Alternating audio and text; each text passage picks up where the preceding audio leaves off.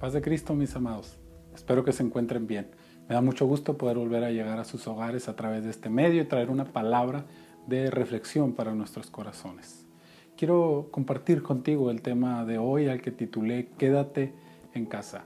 Y para ello quiero invitarte a que leamos juntos una porción de la escritura que se encuentra en el Evangelio de Lucas capítulo 24 versículo 49. Y dice así en el nombre de Jesús. Yo voy a enviar sobre ustedes la promesa de mi Padre pero ustedes quédense en la ciudad de Jerusalén hasta que desde lo alto sean investidos de poder. ¿Qué te parece si oramos al Señor? Padre, en esta hora venimos delante de tu presencia. Te damos gracias por tu palabra y te pedimos que sea tu Espíritu Santo el que habla a nuestros corazones, una palabra de reflexión y una palabra de vida. En el nombre de Jesús, todo lo ponemos en tus manos y te damos a ti de antemano toda la gloria y toda la honra por lo que vamos a vivir en este momento. Esta expresión, quédate en casa, se ha vuelto ya parte de nuestro vocabulario. La escuchamos por todos lados.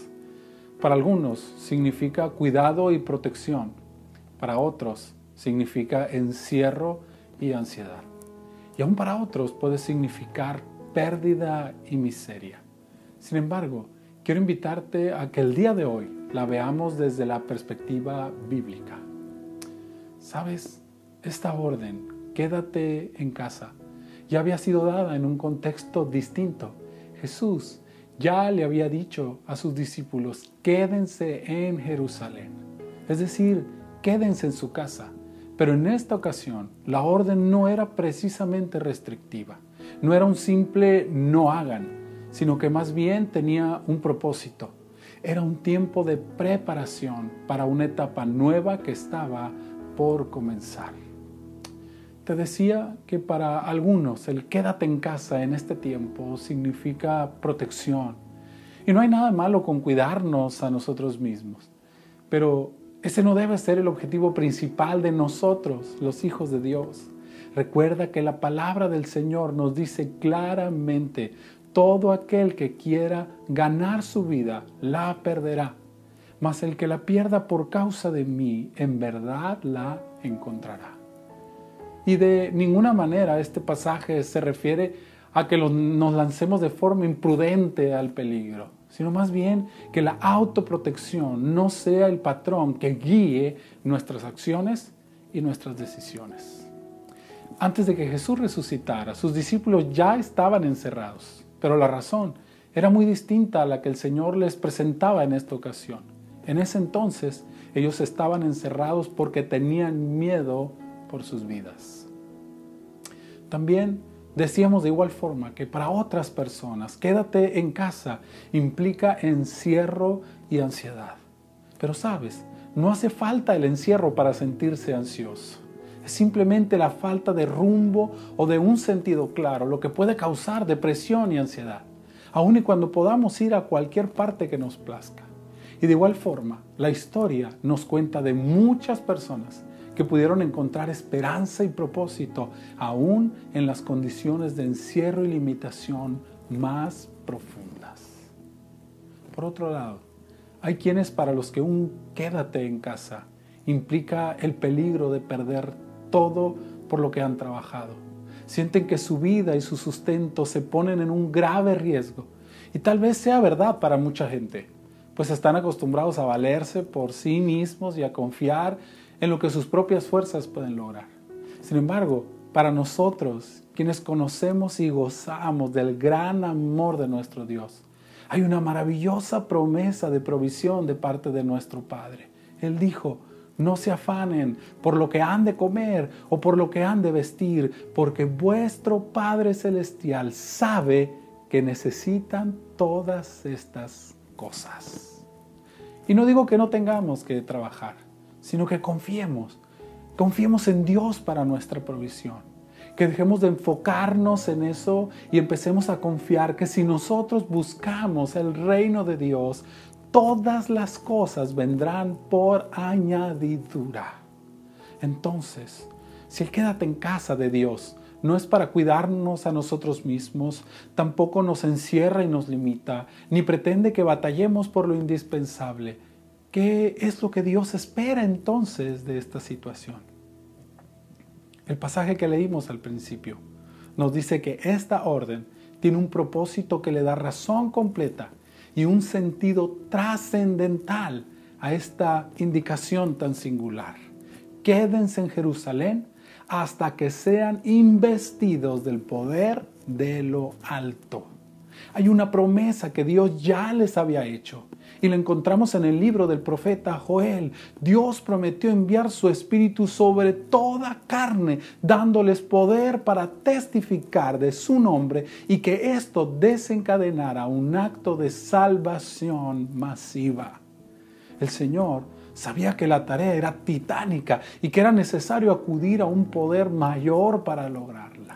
Ellos no podrían por sus propios medios, sin embargo, para que ellos pudieran recibir ese poder, necesitaban estar enfocados en la búsqueda de ello. Dios quiere que descubramos una dimensión nueva. Y esta etapa que vivimos ahora mismo puede ser bastante bien aprovechada en ello. Dios quiere que dejemos solo de estar encerrados y nos dediquemos a buscar de Él, de su presencia, que dejemos de movernos tanto y le permitamos a que Él se mueva en nuestras vidas. Él quiere que aceptemos que lo necesitamos a Él y su poder para ser verdaderos discípulos y testificar de la realidad de Dios ante un mundo que ahora se encuentra más que nunca sumido en la desesperación y el caos. Después de este tiempo, querido, definitivamente muchas cosas no volverán a ser igual. Y para muchos eso significa una reducción radical de sus posibilidades pero no para nosotros. Para aquellos que le demos el enfoque correcto a quedarse en casa, encuentro una promesa maravillosa de posibilidades infinitas. El libro de los Hechos, capítulo 1, versículo 8 nos muestra lo que Dios tiene preparado para aquellos que esperan con paciencia y que buscan con pasión la promesa del Padre recibirán poder y serán testigos no solo en Jerusalén, es decir, no solo en nuestra casa, sino fuera de ella e incluso hasta lo último de la tierra. Amado, cuando esto pase, entraremos a una nueva realidad. Para algunos llena de limitaciones, porque seguirán confiando en sus propias fuerzas. Otros se toparán con una realidad muy frustrante porque no tendrán idea de qué significa la vida. Y otros se mantendrán en una actitud de autoprotección. Sin embargo, querido hermano, escucha, Dios va a levantar una nueva generación de hijos que saldrán de su tiempo en casa renovados, con una perspectiva distinta del mundo, con un propósito sólido y claro, llenos de valor y del poder del Espíritu, completamente confiados en las promesas de Dios y sobreponiéndose a todo límite que aparezca en sus vidas porque Dios está con ellos y dando testimonio al mundo entero de que hay esperanza y un futuro glorioso en Jesucristo. Yo quiero invitarte a que encontremos el sentido más profundo de este tiempo. Este quédate en casa puede ser para ti como el de la mayoría, un tiempo de preocupación, de miedo y de ansiedad. O puede ser para ti y para mí un tiempo para reencontrarnos con el propósito y la presencia de nuestro Dios. Un tiempo de preparación para la gran historia de salvación que nuestro Señor está preparando. Pero la decisión es tuya. Quiero invitarte a que oremos. Señor, gracias por esta palabra. Gracias Jesús por esta indicación que hemos recibido de ti, de no salir de nuestra casa hasta que no hayamos sido investidos del poder de tu presencia en nuestra vida. Yo te pido por cada uno de los que en este momento están en su casa, para que puedan encontrar el verdadero propósito que tú tienes, Señor, para cada uno de nosotros. Cortar un tiempo de mucho movimiento para concentrarnos en ti, para buscarte apasionadamente.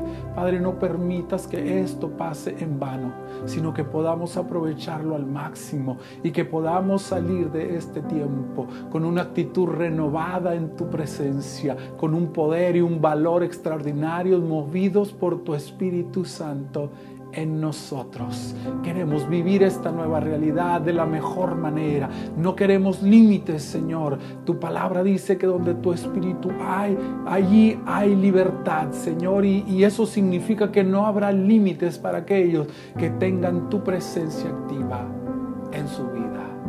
En el nombre de Jesús. Amén.